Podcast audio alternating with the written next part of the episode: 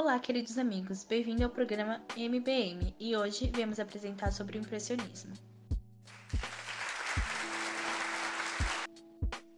O impressionismo foi um movimento artístico que revolucionou profundamente a pintura e deu início às grandes tendências da arte do século XX.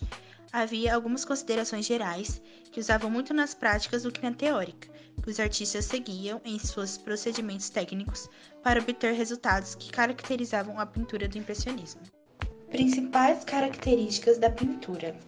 A pintura deve registrar a tonalidade que os objetos adquirem ao refletir a luz solar, pois as cores da natureza se modificam constantemente, dependendo da luz do sol. As figuras não devem ter contorno nítido, pois a linha é uma abstração do ser humano. As sombras devem ser luminosas e coloridas. O contraste deve ser obtido de acordo com a lei da cor. Assim, um amarelo próximo a um violeta produz impressão de luz. As cores e tonalidades não devem ser obtidas pela mistura das tintas da paleta do pintor. Pelo contrário, devem ser puras e dissociadas nos quadros em pequenas pinceladas. É o observador que admirar a pintura combina com várias cores, obtendo o resultado final. A mistura deixa, portanto, de ser técnica para ser óptica. A primeira vez que o público deve ter contato com a obra dos impressionistas foi numa exposição coletiva realizada em Paris, em abril de 1874. Mas o público e a crítica reagiram muito mal ao novo movimento, pois ainda se mantinham fiéis. Agora eu vou citar e falar um pouco sobre os artistas impressionistas. Claude Monet, de 1840 a 1926, francês e o mais célebre dos impressionistas. Foi incessante pesquisador da luz e de seus efeitos. Pintou vários motivos em diversas horas do dia e em várias épocas do ano, a fim de estudar as mutações coloridas do ambiente com sua luminosidade. Monet teve uma catarata no fim de sua vida. A doença o atacou por causa das muitas horas com seus olhos expostos ao sol. Durante sua doença, Monet não parou de pintar. Usou nessa época de sua vida cores mais fortes, como vermelho carne e vermelho goiaba, cor tijolo, entre outros, verdes, rosas, vermelhos e cores mais fortes. Em 1911, com o falecimento de Alice, sua esposa, e seu problema de visão, Monet perdeu um pouco da vontade de viver e pintar. Edgar Degas, de 1834 a 1917, parisiense. Sua formação acadêmica e sua admiração por Ingres fizeram com que valorizasse o desenho e não apenas a cor, que era a grande paixão do impressionismo. Além disso, foi o pintor de poucas paisagens e cenas ao ar livre. Os ambientes de seus quadros são interiores e a luz é artificial. Sua grande preocupação era flagrar um instante da vida das pessoas, aprender o momento do movimento de um corpo e da expressão de um rosto. Adorava o teatro de bailarino.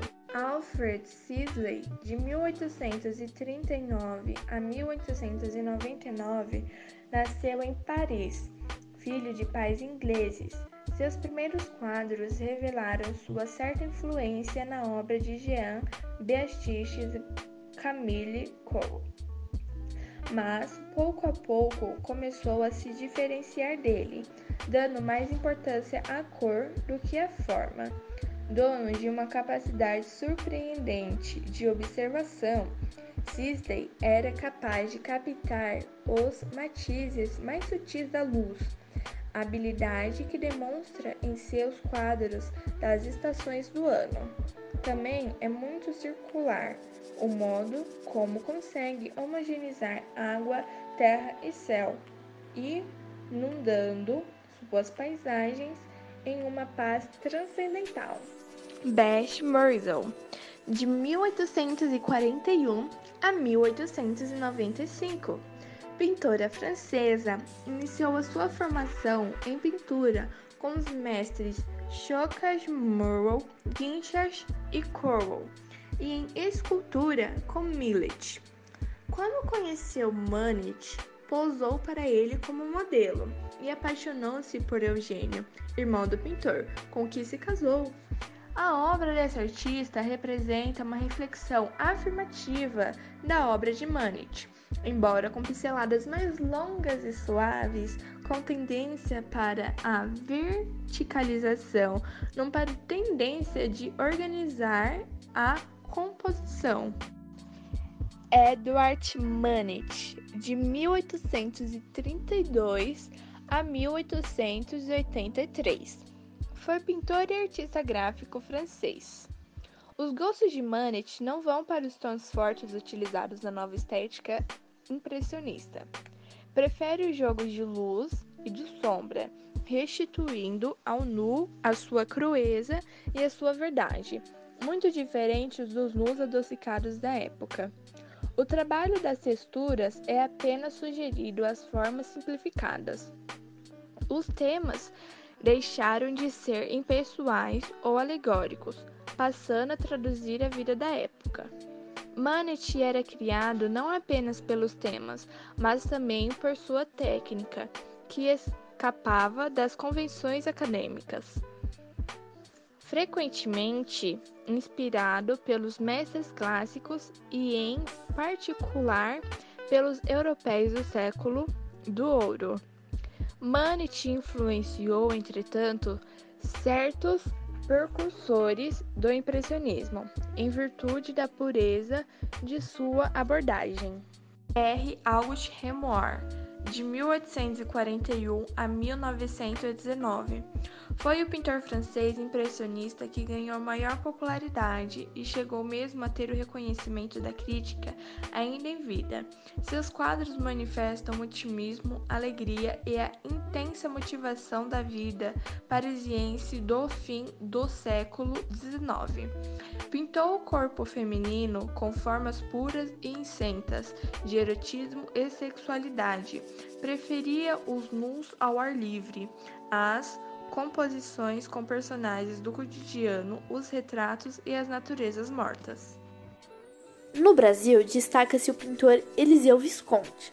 Ele já não se preocupa mais em imitar modelos clássicos, procura decididamente registrar os efeitos da luz solar nos objetivos e seres humanos que retratam suas telas. Ele ganhou uma viagem à Europa onde teve contato com obras dos impressionistas, a influência que ele recebeu desses artistas foi tão grande que ele é considerado o maior representante dessa tendência na pintura brasileira. Bom, vamos também falar um pouquinho sobre escultura. Assim como a pintura, a escultura trouxe uma grande inovação na sua linguagem, e os três conceitos básicos dessa inovação foram a fusão da luz e das sombras, a ambição de obter estátuas visíveis a partir do maior número possível de ângulos, a obra inacabada, que teve como exemplo ideal do processo criativo do artista, os temas de escultura impressionista, como na pintura, surgiram do ambiente cotidiano e da literatura clássica em voga na época. Também trouxemos algumas curiosidades. Por exemplo, o termo impressionismo surgiu devido a um dos primeiros quadros de Monet, Impressão ao Nascer do Sol, de uma crítica feita ao quadro pelo pintor e escritor Louis Leroy, Impressão Nascer do Sol, eu bem o sabia, pensava eu. Justamente se estou impressionado é porque há lá uma impressão. E que liberdade, que suavidade de pincel. Uma, um papel de parede é mais elaborado que esta cena marinha. A expressão foi usada originalmente de forma pejorativa, mas Monet e seus colegas adotaram o título sabendo da revolução que estava iniciando na pintura. O quadro Mulheres no Jardim de Monet foi pintado totalmente ao ar livre e sempre com a luz do sol e foi realizado no jardim da casa do próprio artista, em Giverny. E o movimento impressionista foi idealizado nas reuniões com seus principais pintores, e elas aconteciam no estúdio fotográfico de Nadar, na rua Rue de Campusines, em Paris. O impressionismo, em primeira instância, se utiliza de paisagens como objeto único central no quadro. Seria durante o realismo que surgiria a paisagem como tema central, de pinturas e quadros tendo caráter especialmente referencial.